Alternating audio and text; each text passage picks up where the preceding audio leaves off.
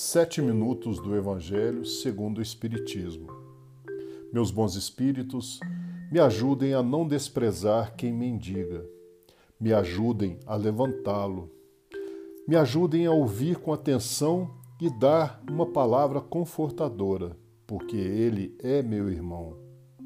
Sei que a fraqueza de caráter e as circunstâncias adversas levaram essa pessoa à vala comum Certamente sei que essa pessoa quer mudar de vida, ser como eu sou, ou melhor do que eu serei. É preciso soerguê-lo, reintegrá-lo à existência digna.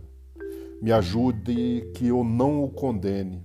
Me ajudem ainda, bons espíritos, que na pessoa de cada mendigo eu possa ver que há um pouco da culpa de todos nós. Que assim seja. Estamos hoje no episódio 116 e no capítulo 2 do Evangelho segundo o Espiritismo. Se todo o mundo pensasse desse modo, disse-ia ninguém se ocupando mais com as coisas da terra. Tudo periclitará. Não, o homem procura instintivamente seu bem-estar. E mesmo com a certeza de não estar senão por pouco tempo no lugar, ainda quer aí estar melhor, ou o menos mal possível. Não há ninguém que, achando o espinho sob sua mão, não o tire para ser picado. Ora, a procura de bem-estar força o homem a melhorar todas as coisas, possuído que está do instinto do progresso e da conservação, que está nas leis da natureza. Ele trabalha, pois, por necessidade, por gosto e por dever. E nisso cumpre os desígnios da providência que colocou sobre a terra para esse fim.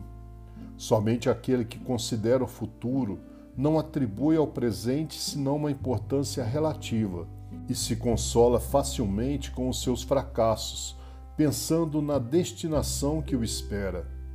Deus não condena, pois os prazeres terrestres, mas o abuso desses prazeres em prejuízo das coisas da alma. É ainda contra esse abuso que estão prevenidos aqueles que se aplicam essas palavras de Jesus. Meu reino não é deste mundo.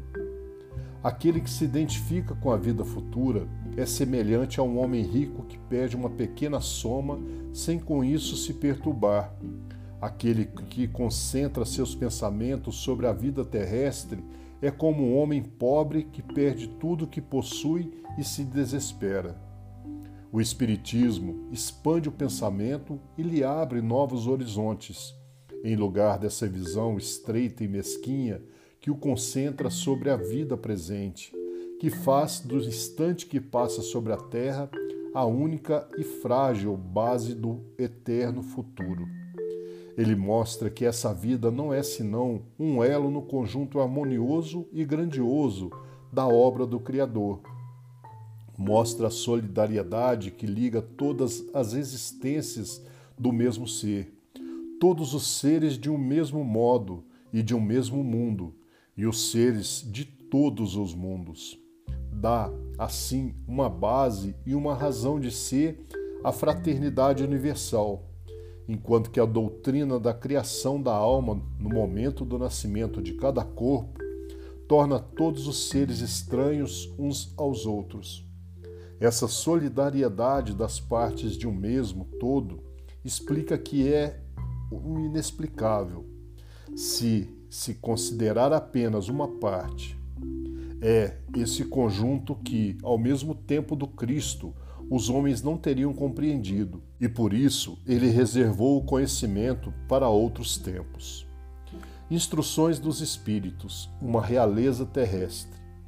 Quem melhor do que eu poderá compreender a verdade dessas palavras de Nosso Senhor? Meu reino não é deste mundo? O orgulho me perdeu sobre a terra. Quem, pois, compreenderia a insignificância dos reinos deste mundo? Se eu não o compreendesse? Que carreguei comigo da minha realeza terrestre? Nada, absolutamente nada, e como para tornar a lição mais terrível, ela não me seguiu até o túmulo. Rainha eu fui entre os homens.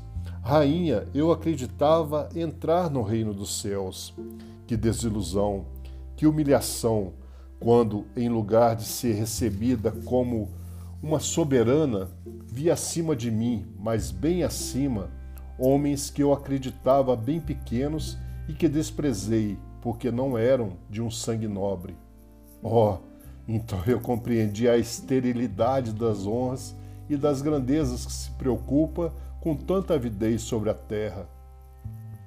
Para se preparar um lugar deste reino, é preciso a abnegação, a humildade, a caridade em toda sua prática celeste, a benevolência para com todos. Não se vos pergunta o que fostes, que posição ocupastes, mas o bem que haveis feito, as lágrimas que enxugastes. Ó Jesus, disseste que teu reino não era deste mundo, porque é preciso sofrer para alcançar o céu e os degraus do trono não nos aproximam dele. São os caminhos mais penosos da vida que a ele conduzem. Procurai, pois, seu caminho através das sarças e dos espinhos, e não entre as flores. Os homens correm atrás dos bens terrestres, como se devessem guardar para sempre.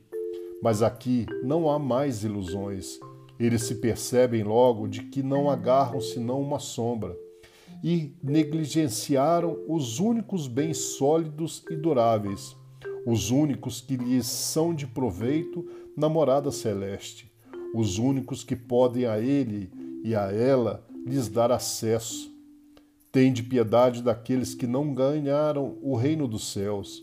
Ajudai-o com as vossas preces porque a prece aproxima o homem do Altíssimo. É o traço de união entre o céu e a terra. Não o esqueçais. Uma rainha de França, Havre, 1863.